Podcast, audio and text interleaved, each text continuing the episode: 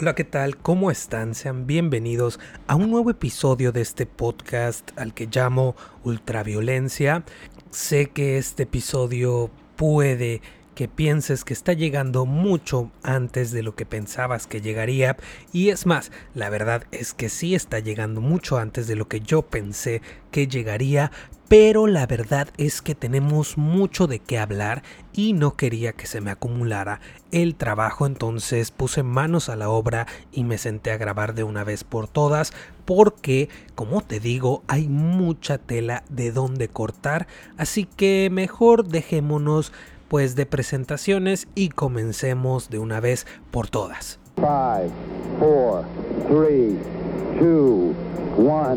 El pasado 10 de septiembre, Apple realizó su evento más importante del año donde presentó los nuevos modelos del iPhone.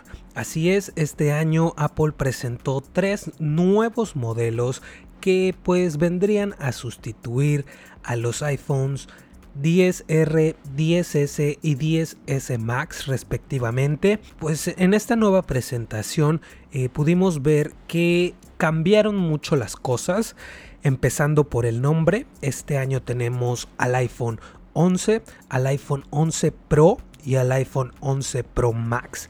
Respectivamente vendrían pues reemplazando a sus antecesores en tamaño y en calidad de pantalla. Como sabes, el iPhone 10R pues viene a renovarse con el iPhone 11 con una pantalla LCD de una calidad bastante cuestionable, pero que pues mm, no es tan mala al final de cuentas. El iPhone 11 Pro y el iPhone 11 Pro Max son los que sustituyen al iPhone 10S y 10S Max respectivamente. Mismo tamaño, misma calidad de pantalla.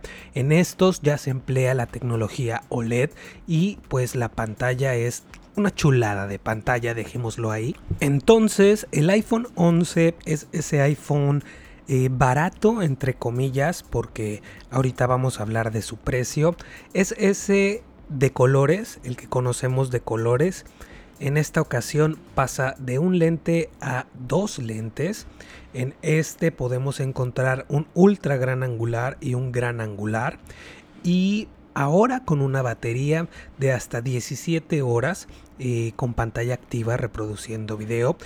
Te repito que la pantalla es LCD, ellos la llaman Liquid Retina HD, es de 6.1 pulgadas. Eso sí, los marcos son eh, una cosa bastante triste. Tiene resistencia al agua y los materiales de este teléfono están en aluminio y cristal. El iPhone 11 lo encuentras en capacidades de 64 GB, 128 y 256. Cabe mencionar que este año los colores no son los mismos que vimos en el 10R. En esta ocasión nos encontramos con una gama de colores muchísimo más mm, pastel, por así decirlo. Es un verde, es un moradito, es un negro, es un amarillo, un blanco y uno rojo. Creo que sí te dije los seis colores. Este año por fin se le dio una mejora bastante importante a la cámara de selfies. Pasó de 7 megapíxeles a 12 megapíxeles. Y en este año, evidentemente, con un nuevo iPhone tenemos un nuevo procesador y en esta ocasión nos presentaron el A13 Bionic. Eso sí, se me estaba olvidando comentarte que un año más tendremos que estar con el conector Lightning. Así es, ya se había rumorado mucho que estos iPhones vendrían con conector USB tipo C, pero no fue el caso. Es un cambio que ya esperábamos, como ya lo han hecho el iPad Pro y las MacBooks pero no, este iPhone se quedó con su conector Lightning, así es, un año más a lo mejor el próximo Apple sorprende y nos cambia estas entradas. Y para terminar con el iPhone 11, te comento que este iPhone, el barato entre comillas, lo puedes encontrar desde 17.500 pesos mexicanos, el de 64 gigas, el de 128 gigas en 18.500.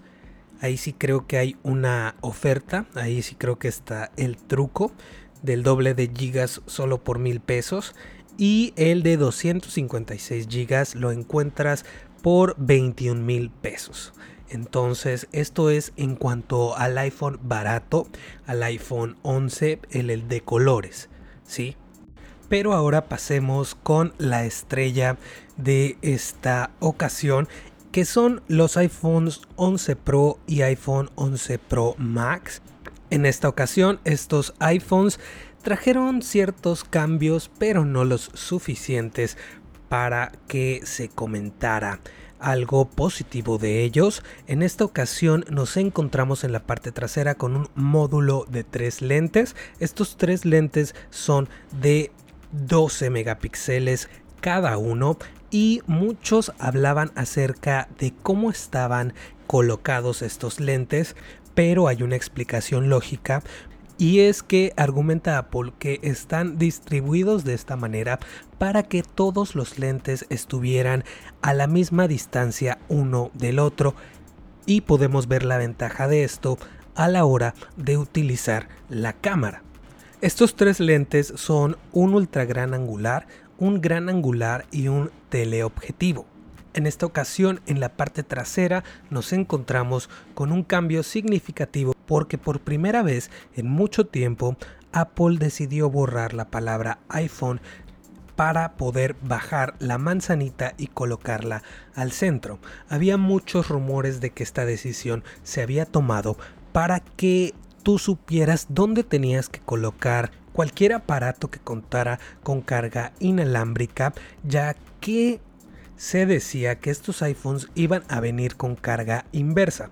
Ya sabes, esa en la que tu teléfono puede cargar no sé, los AirPods con carga inalámbrica, el Apple Watch o cualquier aparato que como te digo cuente con esta tecnología, pero nada más alejado de la realidad, ya que no se pudo y se dice que simplemente no se introdujo esta tecnología porque no tenían los estándares que Apple esperaba. Entonces, otro año más sin carga inversa. Yo en lo particular te puedo decir que tengo un Samsung Galaxy S10 Plus que cuenta con esta tecnología y te puedo decir que esta tecnología de carga inversa la he utilizado una cantidad de cero veces. En cuanto a la grabación de video no hay nada de qué hablar, Apple sigue siendo el mejor en este rubro, no hay quien se le compare, si acaso el nuevo Note 9, pero sigue habiendo muchos problemitas a la hora de la estabilización, entonces este rubro evidentemente se lo lleva Apple y por mucho porque los otros fabricantes a lo mejor se dedican mucho a mejorar sus cámaras para las fotos, pero a la hora de grabar video dejan bastante que desear. Vamos a hablar acerca de los Google Pixel, que como sabes en cuanto a cámara son de lo mejor que puedes encontrar y todo esto haciéndolo con un solo lente, o sea, no necesitan doble lente, tres lentes, no, ellos con un solo lente hacen lo que muchos no pueden ni hacer con dos o con tres. Y sí, te estoy hablando a ti, Huawei, pero a la hora de grabar un video, ahí sí dices, graba mejor mi Nokia 3520.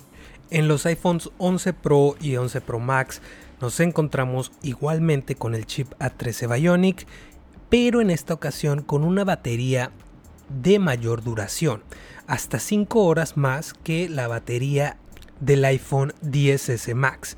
Este teléfono también es resistente al agua, hasta por 30 minutos a una profundidad máxima de 4 metros. Eso sí, tengo que decirte que si tu teléfono llega a presentar algún problema, no precisamente porque se haya mojado, eh, a la hora de tú llevarlo y si se llegan a dar cuenta de que el equipo estuvo en contacto con el agua, la garantía es inválida. En esta ocasión, los iPhone 11 Pro y 11 Pro Max cuentan con un diseño de vidrio mate texturizado y acero inoxidable.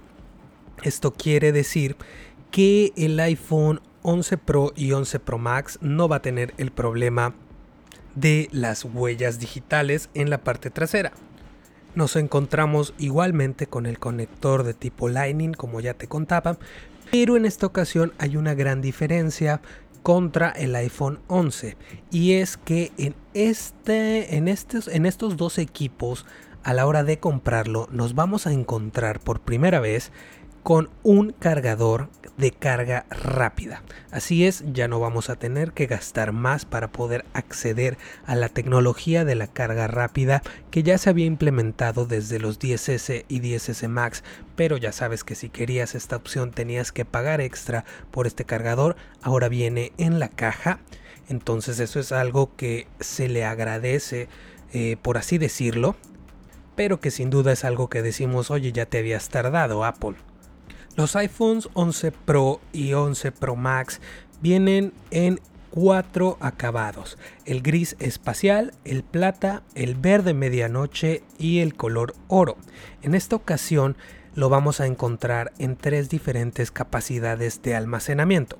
El chiquito, por así decirlo, eh, lo vamos a encontrar en una capacidad de 64 GB, así es, la ridícula capacidad de 64 GB por 25 mil pesos mexicanos.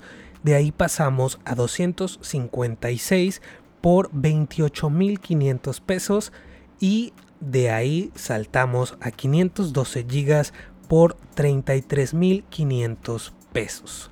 Y entonces aquí es donde se formó la controversia porque a principios de año se había rumorado que este año Apple iba a presentar por primera vez su modelo de entrada con una capacidad de almacenamiento de 128 GB, cosa que fue completamente fake news porque no hubo tal cosa y no hubo nada más alejado de la realidad porque un año más con la capacidad que ya todos alucinan a la hora de hablar de iPhones 64 GB que creo que realmente no te van a servir de nada para estos modelos. Quizá para el iPhone 11 te pueda servir un iPhone de 64 GB, pero a la hora de hablar de estos modelos Pro, donde las mejoras que podemos ver es a la hora de grabar video o a la hora de tomar fotos,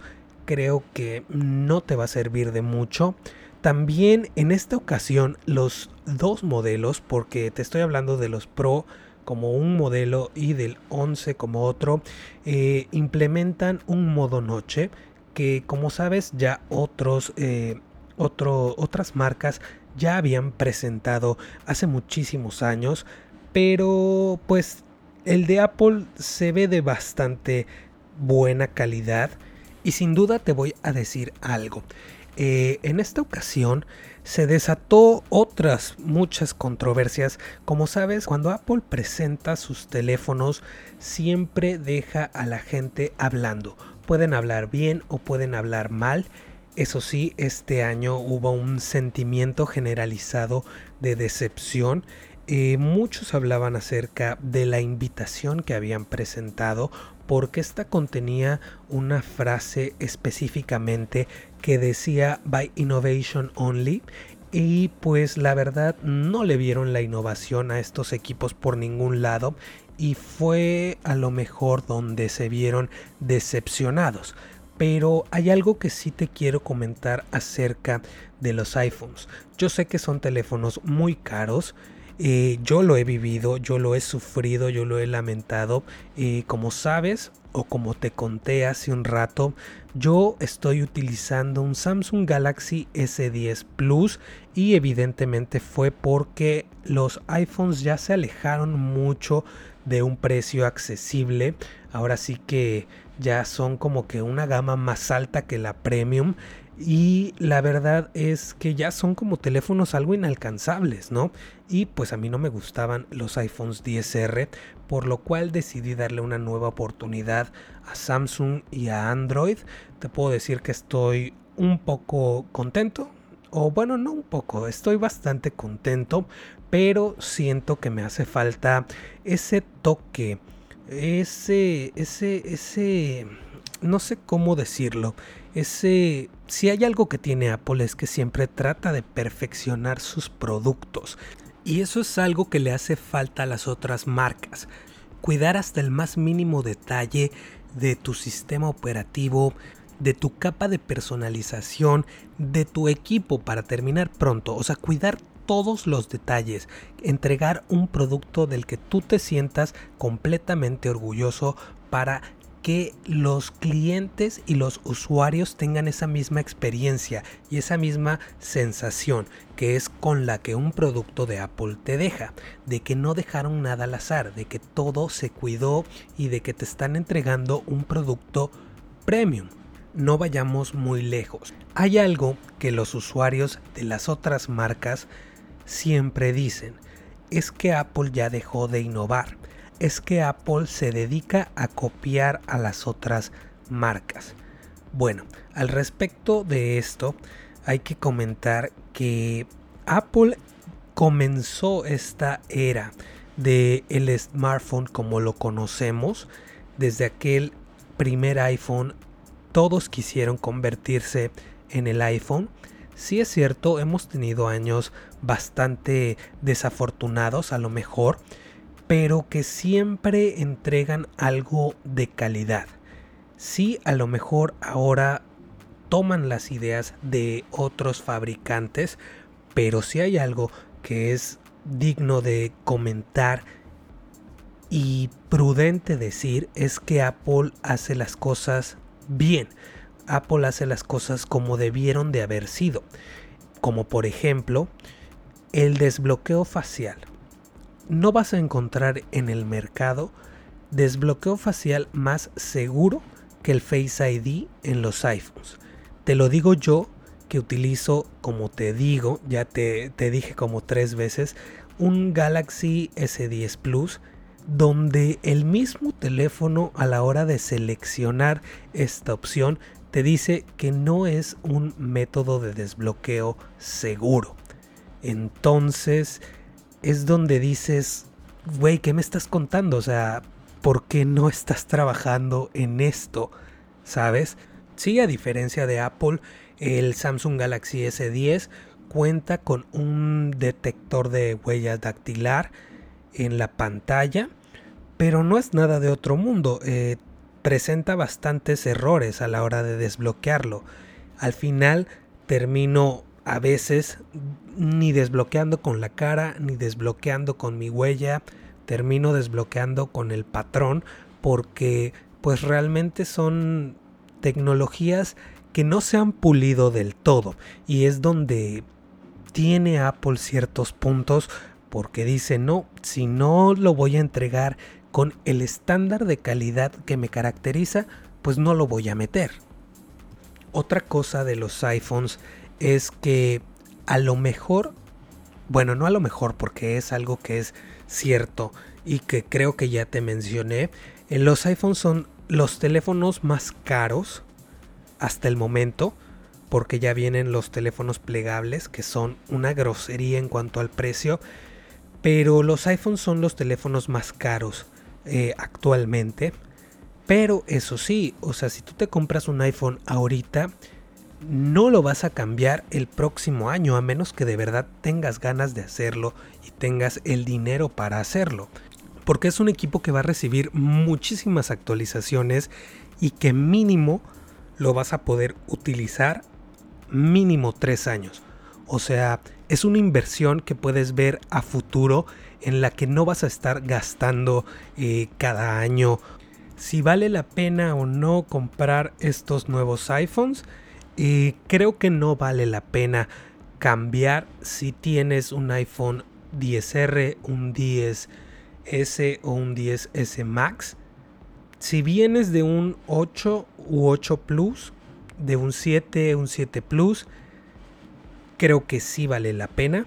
Si vienes de un 6S, te recomendaría que lo hicieras porque podría ser la última actualización este iOS 13 que te toca, pero la verdad es que viéndolo así como están las cosas y la tendencia que se ve que van a seguir, yo me esperaría al próximo año si tuviera un iPhone 10, un iPhone 10R, un iPhone 10S o un iPhone 10S Max. Los anteriores, pues sí, si tengo el dinero lo haría, lo cambiaría, porque me gustan los iPhones, la verdad. Y bueno, ahora vamos a hablar acerca de un tema que causó muchísima controversia estas últimas semanas, Spider-Man y su futuro en el cine más que nada. Como sabes, Sony es el dueño de los derechos cinematográficos del personaje de Marvel. Como sabes, Marvel es dueño del personaje como un todo, pero los derechos del cine los compró Sony porque hubo una temporada en la que eh, Marvel estuvo a punto de caer en bancarrota y se vio en la necesidad de vender los derechos de sus personajes. Por eso eh, Spider-Man se encuentra con Sony, por eso los Cuatro Fantásticos y los X-Men se encontraban con Fox. Eso sí, como sabes, Disney compró a Fox, entonces se podría decir que regresaron a casa. Hace unos años, Marvel llegó a un acuerdo con Sony para introducir al personaje en el universo cinematográfico de Marvel, para poder incluirlo en las películas pues de Avengers y, por qué no, tener su propia película en solitario en su universo cinematográfico. Eso sí, eh, como sabes, Spider-Man ha pasado por muchas... Eh, ¿Cómo llamarlas? Por muchas eras. Como sabes, tenemos la de Toby Maguire, la de Toby Maguire, eh, que fue la primer trilogía del Hombre Araña. Después tuvimos el reboot donde Andrew Garfield era Spider-Man, que solo llegó a dos películas y después nos sorprendieron con la noticia de un tercer reboot, que fue el que tenemos hasta ahora. Y todo iba marchando bien. Vimos a Spider-Man por primera vez en Capitán América Civil War. De ahí por fin pudimos verlo con los Avengers y tuvimos sus películas individuales. Lo introdujeron al universo cinematográfico de Marvel con Spider-Man de regreso a casa y tuvimos una secuela que era Spider-Man lejos de casa. Y todo comenzó después del estreno de Spider-Man lejos de casa. Había muchos rumores extraños, unos rumores que decían que si Spider-Man lejos de casa no llegaba a la suma de un millón de dólares en taquilla, Spider-Man iba a regresar a Sony. Afortunadamente, Spider-Man llegó al millón de dólares en taquilla, pero cuando pensábamos que ya la habíamos librado, aparecieron nuevas noticias en las que se hablaba de que una de las partes, o sea Disney, quería un nuevo acuerdo. Un nuevo acuerdo en el que él iba a invertir más dinero en estas producciones, pero quería recibir más dinero evidentemente. Y bueno, para entenderlo claramente, esto era una pelea eh, por la custodia, por la patria potestad de un hijo. Yo no quería hablar del caso todavía porque se estaban dando muchas noticias acerca de esto. Una semana se decía que se quedaba, una semana se decía que se iba, otra semana regresaba de nuevo, otra semana se iba de nuevo, hasta que llegó el momento en el que oficialmente tanto Sony como Disney dijeron que Spider-Man salía del universo cinematográfico de Marvel. Spider-Man salía del UCM. Tom Holland dio sus declaraciones, em, tal parecía que se le había ofrecido dinero para que él siguiera siendo el Spider-Man, ahora solo con Sony. Se habían planteado muchas teorías de qué línea iban a seguir, pero aquí intervinieron muchísimas cuestiones. Era muy difícil pensar qué es lo que iba a pasar con este Spider-Man, porque como sabes, aunque era prestado, el personaje, Marvel hizo que el UCM fuera muy dependiente de este, al grado de eh, manejarlo como un sucesor de Iron Man, como sabes, como se vieron en las últimas películas, esa era la tendencia que seguía y esa parecía que era la dirección que iban a tomar y de repente pues decir desapareció. Desapareció Spider-Man o en su caso ni siquiera dar una explicación de por qué desapareció, solo desaparecerlo y ya. Y luego está qué iba a hacer Sony si querían seguir con Tom Holland como Peter Parker y Spider-Man, cómo lo iban a introducir, de qué manera iban a manejar esta situación. Y bueno, esta semana, después de toda esta despedida, después de todo esto que nos hicieron sentir, eh, llegó la noticia de que hay un nuevo acuerdo. Spider-Man se queda en el UCM y hasta el momento se dice que este acuerdo es por una película más la tercera película de Spider-Man en solitario en el UCM, como quien dice la conclusión entre comillas de esta historia, porque quizás solo nos revelaron lo más próximo de este nuevo acuerdo, pero se dice que hay mucho más involucrado. Por el momento solo se sabe de una tercera película en que se iba a continuar con la historia que se planteó en la secuela de Spider-Man. Ya sabes, continuar con esta historia que se planteó en el momento en el que una de las escenas postcréditos de Spider-Man lejos de casa eh, se había revelado la identidad de Spider-Man al mundo. Y eh, se rumora de una película más, un cameo más en una película, mejor dicho, eh, ya sea en una película que no sea mencionado, una película que no se ha anunciado o en alguna de las que ya se anunciaron un cameo de Spider-Man en ella. Pero por ahí se cuenta que hay muchísimo más en este nuevo acuerdo.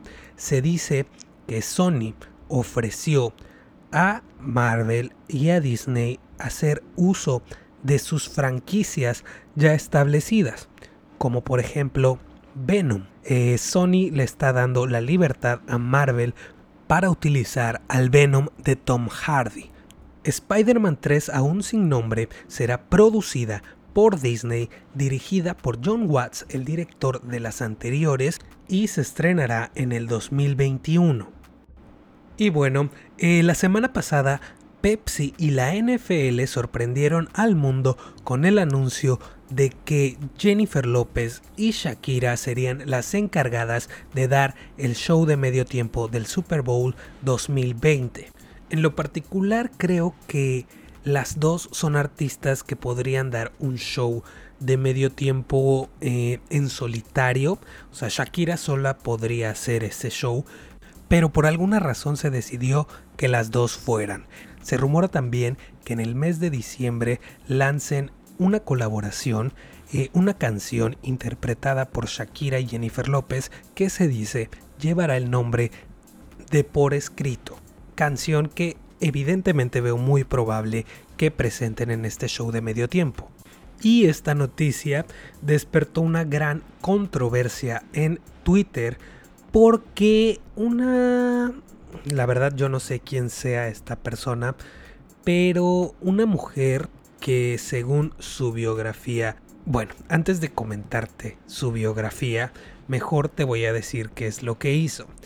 Compartió la noticia y lo hizo con un tweet que dice, y lo cito, J-Lo y la esposa de Piqué, Shakira para el show del medio tiempo del Super Bowl.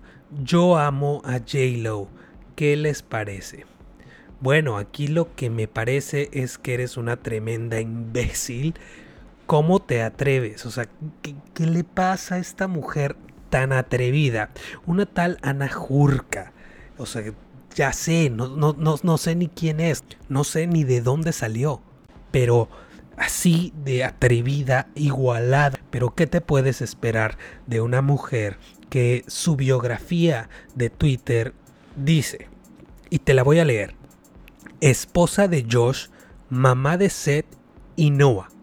Y es que está bien si tú piensas que para ti es más importante ser la esposa de Josh y ser la madre de Noah y de no sé quién más, está perfecto pero sí se dan cuenta de la diferencia de presentar a J. Lo y de presentar a Shakira como la esposa de Piqué. O sea, como si la gente no fuera a identificar a Shakira por otra cosa, ¿no? O sea, nos está dando una referencia, ¿no? Por si no sabíamos quién era esta mujer, pues es la esposa de Piqué. O sea, ¿qué puedes esperar de una mujer así? y la gente está furiosa y evidentemente arremetió en contra de la talana Jurka porque ¿cómo se le ocurre presentar a Shakira como si fuera eso, nada más, ¿no? Como si ese fuera el logro más grande de Shakira. Shakira ya se había hecho de un nombre antes de conocer a Piqué. O sea, Shakira ya había recorrido todo el mundo con su música, antes de conocer a Piqué. O sea, no hay justificación. Que sí, que está muy enamorada y que lo que quieras, sí, pero no es su logro más grande ser la esposa de Piqué. O sea, para terminar más rápido, ¿quién es Piqué? O sea, ¿de qué me estás hablando? ¿Por qué haces eso? O sea, está bien si tú eres de esas mujeres que piensan que vinieron al mundo para casarse con un hombre, para ser madre y que ese va a ser tu logro más grande. Está bien, es respetable, pero no todas las mujeres piensan igual. De hecho, el feminismo lucha en contra de esta ideología, como para que venga una tipa como esta y, se refiera así a una persona que júrenlo que va a hacer más de lo que va a hacer ella en 10 vidas si pudiera.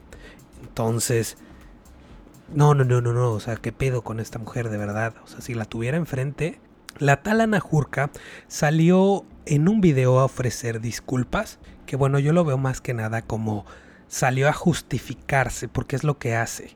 Y la verdad salió a cagarla más. Eh, en este video decía que ella no lo había hecho con ninguna mala intención, que eh, para ella era más importante ser esposa y ser madre. Entonces, al decir la esposa de Piqué no pensaba que fuera un insulto, obviamente sabemos que no es un insulto decir que eres la esposa de alguien. Lo que está mal y lo que la gente vio mal es que definas a una persona por ser la esposa de alguien, cuando evidentemente eso no te define como, como persona y cuando hay mucho más atrás de ti. Y oye, estás hablando de una celebridad, o sea, evidentemente ya tiene un nombre y más una personalidad de la magnitud de Shakira.